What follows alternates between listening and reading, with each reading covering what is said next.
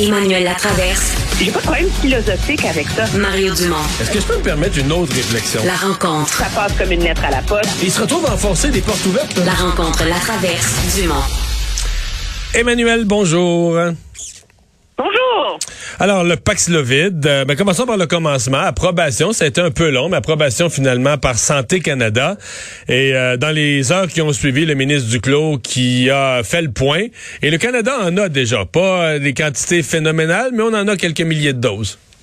Ben, on en a pas mal, objectivement. Là. Il y en a, je veux dire, il y a 30 000 doses qui ont été livrées samedi au Canada. Et donc, ça fait à peu près 6 000 pour le Québec. Pense que, tu sais, en ce moment, on dit, oh mon Dieu, il y a 3 000 personnes hospitalisées en ce moment au Québec à cause de la COVID, mais en réalité, il y en a juste la moitié qui sont hospitalisées à cause de la COVID. Ouais. Jamais oublier. Donc, 6 000 doses, c'est non, c'est pas négligeable. Tu sais, c'est pas, euh, c'est pas énorme, mais c'est quand même fort utile.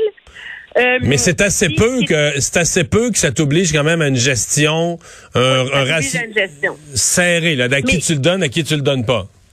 Oui, c'est là que ça va devenir intéressant, mais il faut quand même une, une nuance qui est intéressante. J'ai finalement compris pourquoi ça a pris plus de temps pour qu'il soit approuvé au Canada qu'aux États-Unis.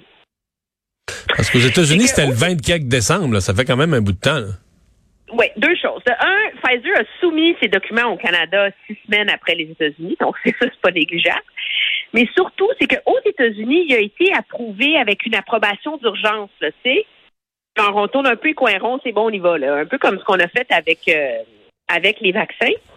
Et le Canada a offert à Pfizer de faire la même procédure pour le Paxlovid au Canada, où finalement toutes les agences différentes, la FDA, l'Europe, le Canada travaillent ensemble sais, pour mettre en commun leurs leurs conclusions là, pour aller plus vite.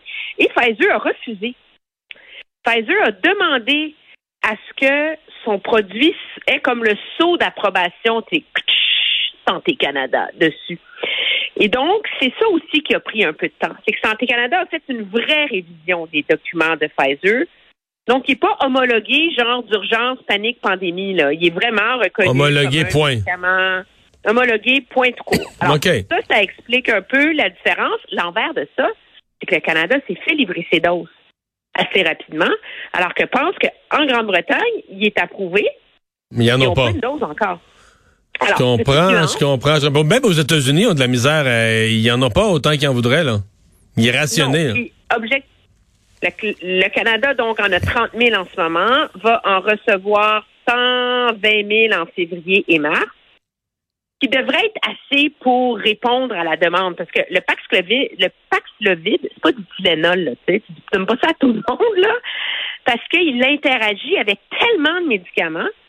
Ça, moi, je te demande-moi pas les nuances, là. Ouais, tout à l'heure, la docteure, euh, la docteure Cécile Tremblay me disait qu'il interagit aussi avec des produits naturels. Donc, euh, lorsqu'on le donne à quelqu'un, il faut vraiment faire une, euh, une révision complète de ce que la personne prend. Oui, puis ça interagit avec les médicaments contre le cholestérol, pour le cœur, tous les médicaments que les gens prennent qui ont besoin du Paxlovid. Alors, c'est pas facile à administrer, là. C'est pas une pilule miracle, là. euh, pouf, pouf, ça règle le problème. Mais le gros débat, Ben oui. que comme il y en a quand même pas des millions de doses, là encore, il faut le donner donc là où il est le plus utile. Où est-ce qu'il est le plus utile? Les personnes les plus vulnérables et les plus susceptibles d'être hospitalisées.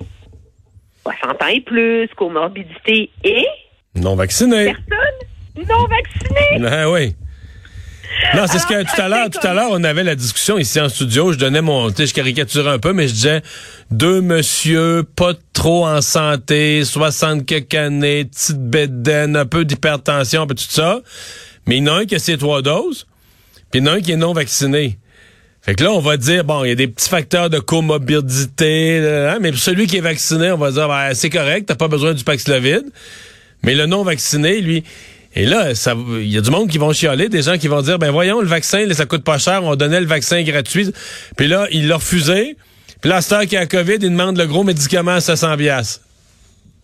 Oui, non, c'est et c'est et c'est pas évident parce que à cause de tous les ils vont être obligés de faire une liste de priorités.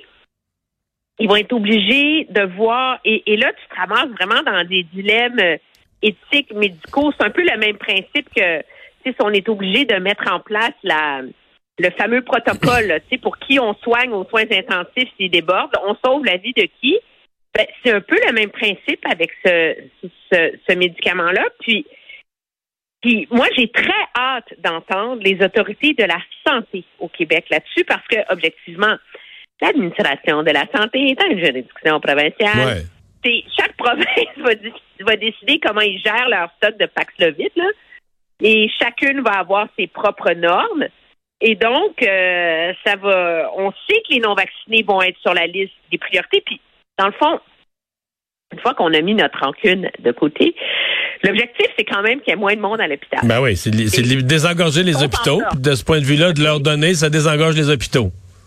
Leur donner, ça désengorge les hôpitaux, puis ça aide à régler notre problème. Mais moi, je trouve que la seule chose qui réconcilie ça, c'est l'impôt euh, l'impôt aux non-vaccinés, la taxe spéciale, la contribution santé des non-vaccinés, qui permet au gouvernement de dire, nous, là, on, on le, le médicament, on l'administre sur une stricte base de santé.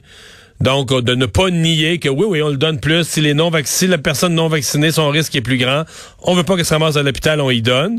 Mais comme ils mettent plus d'argent dans le pot, ben c'est le genre de choses qu'on paye avec ça. Tu sais, ça, ça donne au Et gouvernement une réponse. Ah ben là, là tu m'interpelles. Mais tu sais quoi, la- l'affaire aussi, c'est qu'au Québec, il y a une assurance médicaments qu'il n'y a pas dans les autres provinces. C'est vrai. Donc, est-ce qu'il va être distribué gratuitement ou pas? Ouais, c'est une bonne question parce que si c'est l'assurance médicaments, c'est pas gratuit. Il faut que tu payes ta, faut que tu payes ta co-assurance, tu payes un- une partie Ben- du montant. Là. Ben, je m'en veux de ne pas avoir posé euh, la question. Donc, il vient d'arriver, puis c'est comme à chaque fois, là, là, on va avoir plein de débats autour de. Mais moi, moi, je vais t'avouer, au-delà du ah, les vaccinés vont passer en premier. C'est à partir du moment où tu as un système de santé où tu dis on soigne le cancer des poumons d'un fumeur, ben, on va donner un Paxlovid à un non-vacciné. Là. Je veux dire, on a un système de santé qui ne discrimine pas ton accès aux soins dépendant de si tu es responsable en santé, sportif et que tu n'as pris aucun risque dans ta vie. Donc, à un moment donné, c'est là qu'on arrive à l'argument qu'on a un système de santé uni- universel. Ça, c'est un médicament pour soigner les gens. Donc, moi, c'est comme ça que je le réconcilie dans ma vie. Non, non. Je pense que tu as raison, mais je pense que ça va provoquer quand même des discussions. Hey, parlant de provoquer des discussions, euh, disons que c'est euh, assez spécial ce que fait la Chine aujourd'hui en accusant le Canada d'être responsable de l'entrée. Et les gens qui nous écoutent, c'est pas une parodie. La Chine accuse vraiment le Canada d'être responsable de l'entrée d'Omicron en Chine, parce qu'ils disent qu'Omicron en Chine n'est pas entré par les voyageurs, n'est pas entré par des, des, des, citoyens chinois qui étaient allés euh, en Afrique ou autre. Il est entré par le courrier en provenance du Canada. Oui, parce que toutes les études sur la survie du virus sur les surfaces démontrent que finalement, c'est pas vraiment un facteur. OK, donc faut arrêter là, de mettre du purel sur les, les trucs, euh, nos paniers à l'épicerie. Surtout après épiceries. 3-4 jours, parce qu'un colis en Chine, il se rend pas en 5 minutes, là. Non, un colis en Chine qui passe par les États-Unis, Hong Kong avant de se rendre à Pékin. Qui prend quatre jours à se rendre, qui est dans un sac en train de se frotter contre plein d'autres enveloppes. Tu sais, tchuc, tchuc. Ça, c'est- c'est quand même, ça nuit à la survie du virus. Ça, c'est quand même tout petit. Mais non, non, non, c'est euh, la possibilité que la personne ait été infectée par le virus via le courrier ne peut être exclue. Ça, c'est la ligne officielle, mais en même temps, on dit qu'on a tout vérifié. Écoute, c'est quand même beautiful, hein? C'est l'exception, là. C'est comme, c'est plus petit que passer le- un fil dans le chat d'une aiguille, là. Donc, le colis, il est parti du Canada. Il a traversé la planète. Il s'est rendu en Chine. Et là, on a fait 22 échantillons sur le paquet. Il n'y a pas juste une place qui a survécu le virus à 12 places sur le paquet. Deux fois sur des surfaces extérieures, deux fois sur l'intérieur, puis huit fois dans le papier. Donc, la personne qui avait un micron, qui a envoyé le paquet, il a mis le paquet dans une, un bain de micro, tu sais. Il l'a léché, il a éternué dessus. Il a, comme, il a tout fait là, pour que ça survive. Ce qu'il y a d'encore plus miraculeux, c'est que c'est le seul cas de micron en Chine. Hein, toute la planète, là, un micron partout, mais c'est le seul cas de micron en Chine. Puis la femme qui a reçu le paquet, elle a infecté personne d'autre. Pas beau, ça? C'est comme, c'est comme un, un miracle à la Mao. Mais, je veux dire, il reste que ils en veulent au Canada, pas un peu, là. Ben non, Arrange ça, tout co- non, arrange ça comme tu veux. Euh, tu sais, je comprends que c'est une joke, c'est absurde, mais c'est quand même le Canada qui blâme, là. Pas les Ben États-Unis. oui, alors là, on est en train de blâmer le Canada pour l'arrivée potentielle de Micron en Chine à la veille des Jeux olympiques. Et donc, il y a deux éléments. Il y a un élément, comme tu viens exactement de le dire, qui est géopolitique, de faire croire que la Chine n'a pas de problème de Micron à la veille des Jeux olympiques. Qu'est-ce qui, sérieusement, là, il y a personne qui a le moindrement un niveau d'intelligence et qui a le moindrement suivi la pandémie qui peut croire à ça. Deuxièmement, tu blâmes le Canada. Mais de trois, ce qu'il y a de génial, c'est que l'État, il trouve une façon de dire aux gens, voyez, des colis, c'est suspect. Donc, cessez d'acheter des produits à l'étranger. J'avais même pas pensé à ce bout-là. Non, non, c'est vraiment dans les commentaires des autorités chinoises. Mais moi, quand même, la palme de tous les commentaires sur cette histoire-là aujourd'hui, faut que je la donne au ministre Jean-Yves Duclos. Parce que le ministre Jean-Yves Duclos, il essaie de ne pas être partisan. OK? Je pense qu'on est d'accord, toi et moi.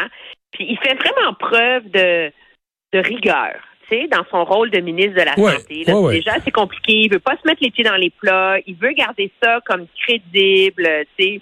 Et donc, il s'est fait demander la question sur qu'est-ce qu'il en pense. Et il a dit, je le cite, j'ai ma propre opinion. Sourire en coin. Mais pour qu'une opinion soit utile ou crédible, il faudrait plus d'informations et nous devrions laisser les experts s'exprimer. C'est parfait.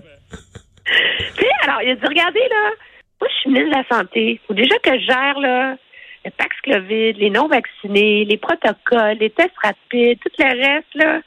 Savez-vous, là, la géopolitique, là, demandez donc à Mélanie sais, C'est parfait. Moi, j'ai trouvé ça très bien. C'est vraiment, c'est ma phrase de la journée pour responsabilité politique 101. Je On la retient. Hey, merci, Emmanuel.